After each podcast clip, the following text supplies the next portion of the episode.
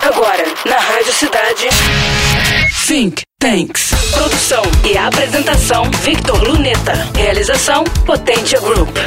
Think Tanks. O dia 12 de agosto de 2020 marcou a aprovação regulamentar do PIX, já antecipado sistema de pagamentos instantâneos do Banco Central do Brasil. Concorrendo com cartões de crédito e boletos, passará a figurar como opção abrangente de pagamento e transferência de valores, mais prática que DOCs ou TEDs e com igual versatilidade para smartphones e computadores. Quem for utilizar o serviço deve, através de seus bancos, a partir de outubro, registrar chaves de segurança, vinculando celular, e-mail, CPF ou CNPJ. A partir daí, pagamentos poderão ser recebidos nessa nova modalidade, sem os tradicionais dados de número de banco, agência e conta, e com velocidade que promete ser disruptiva.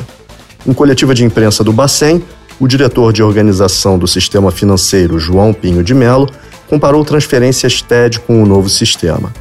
Enquanto aquelas podiam levar até mais de uma hora, estas não ultrapassarão 10 segundos. Além disso, os custos caem significativamente para usuários, como as empresas, que de 7 centavos por TED passarão a desembolsar no Pix apenas um centavo. Mas não é tudo. A promessa de agilidade e desafogamento para o mercado como um todo, com a derrubada das restrições de horário e valor transacionado.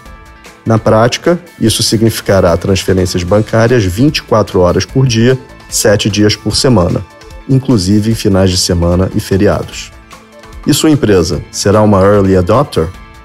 Potencialize pioneirismo e conhecimento toda semana no Think Tanks. Lembrando que informação será sempre poder. Think Tanks. Produção e apresentação: Victor Luneta. Realização: Potência Group. Think Tanks.